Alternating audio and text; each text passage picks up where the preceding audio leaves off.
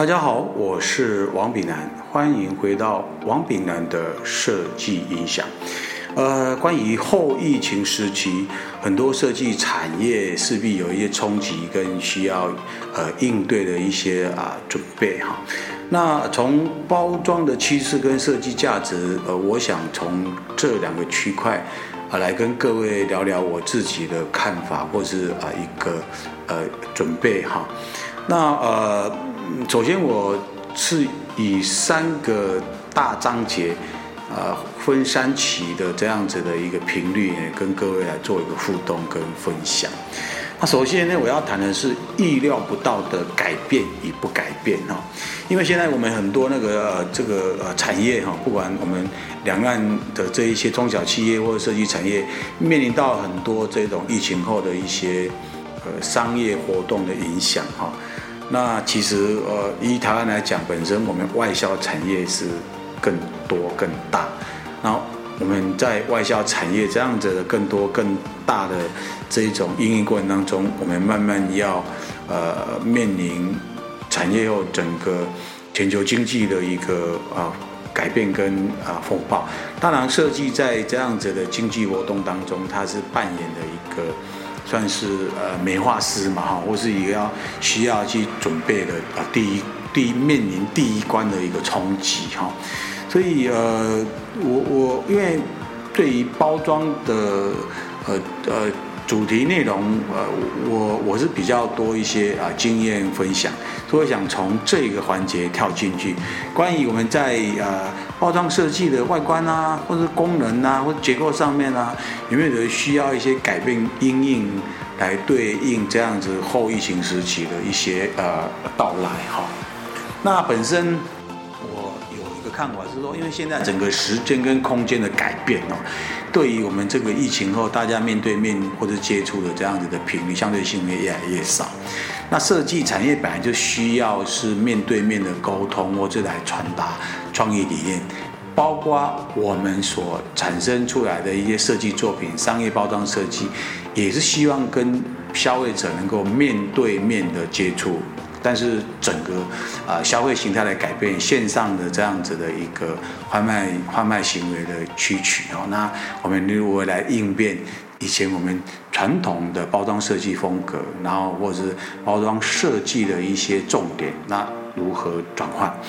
本身呃，我是从。几个小观察点呢？第一个，我们可以先从小量的测试哈，因为现在这种数位印刷小量测试的一些有小量印刷的这一些啊啊平台啊机器啊，其实都发展的很完整了。那早期它就会大量的呃磨合很多内部的想法、产品的特质，然后在包装上不断不断的做修正定案后，然后就大量的量产哈。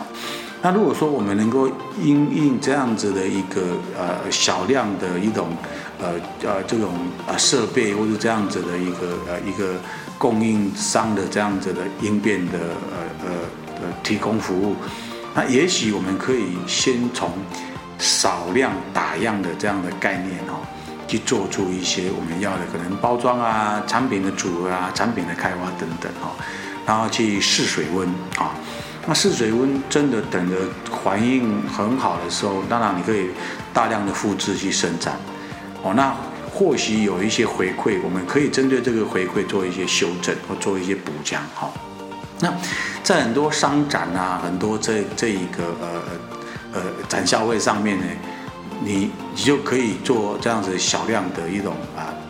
呀正规商品，可是小量化啊小量化。在这样子的一个场合当当中呢，做一些展出，做一些啊换售哦，那啊听听消费者意见，那看看消费者的喜好度，那我们这样子一个资料的分析跟整合后，可能对我们来讲呢，那就比较有一个呃呃这种怎么讲这呃资料的一个会诊，然后让我们可以往下一个更好、更有效的这种。设计修正啊，来前进哦，所以小量的测试、小量的做法，呃，也蛮符合现在后疫情时期的一些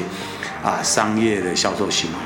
第二个，我要想探讨的是在于包装结构或是式样的开发，其实是比较辛苦的哈，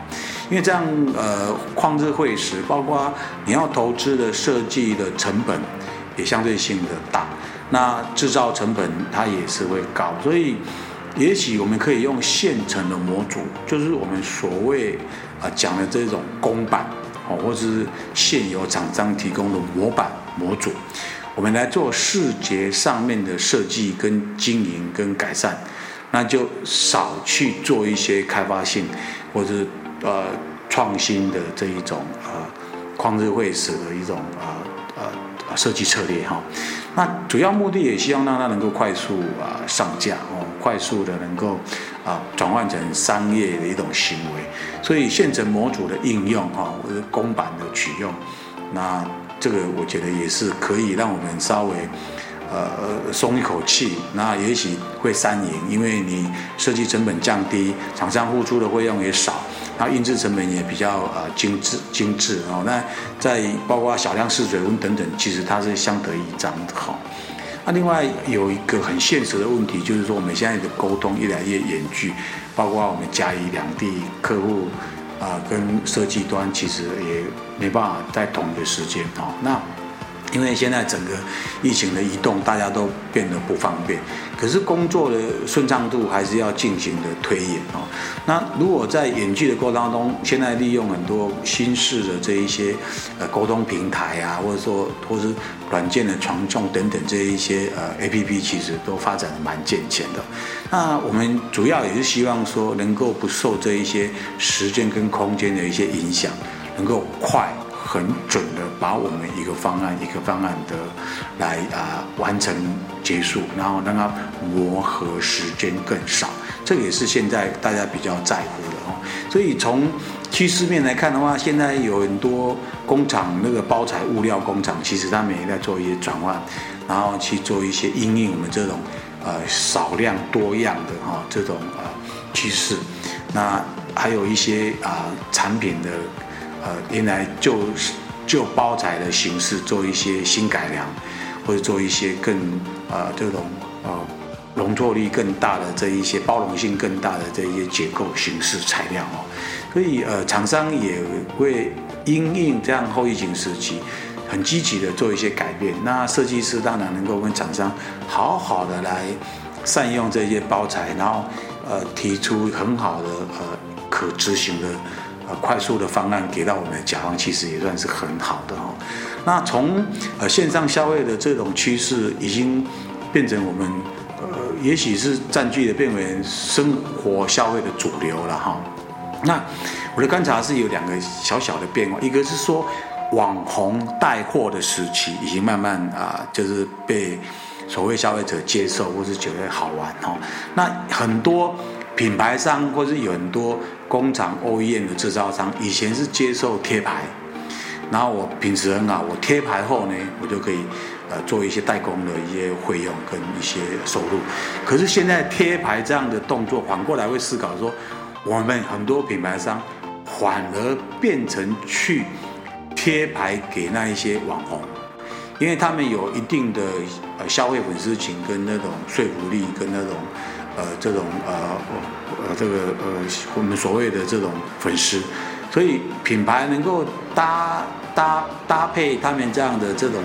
粉丝群，也许我们来帮他做贴牌，对我们来讲是一个帮助有用的哦。另外是一个品牌异业化，现在很多人是在做异业结合、跨跨产业的结合、跨品牌的结合、跨商品的结合，甚至于产品跟产品，还有产品跟明星跟网红。跟这一些呃呃高知名度的这些呃呃代言人来做一个互动沟通，也是一个我们可以呃用的一个很好的方法，而不再算早期呃传统的去找一个明星代言人，或是这一种名模代言的，那一代下去就是可能三年、五年、十年。那消费者现在已经要觉得是说，产品好玩又有趣。在这个快闪消费的社会观里面，反而会得到一些，呃，我们这个消费主力群的人的喜爱，或者啊消费群的这一些呃青睐哈。所以这简单呃小小的一个改变，也许会对我们有一些呃趋势上面的一些帮助啦，或者是应应啊后疫情时期的一些准备跟一些转换，那也给到各位简单这样子的一个呃想法，啊啊下集再来谈谈另外的两个第二个议题，好。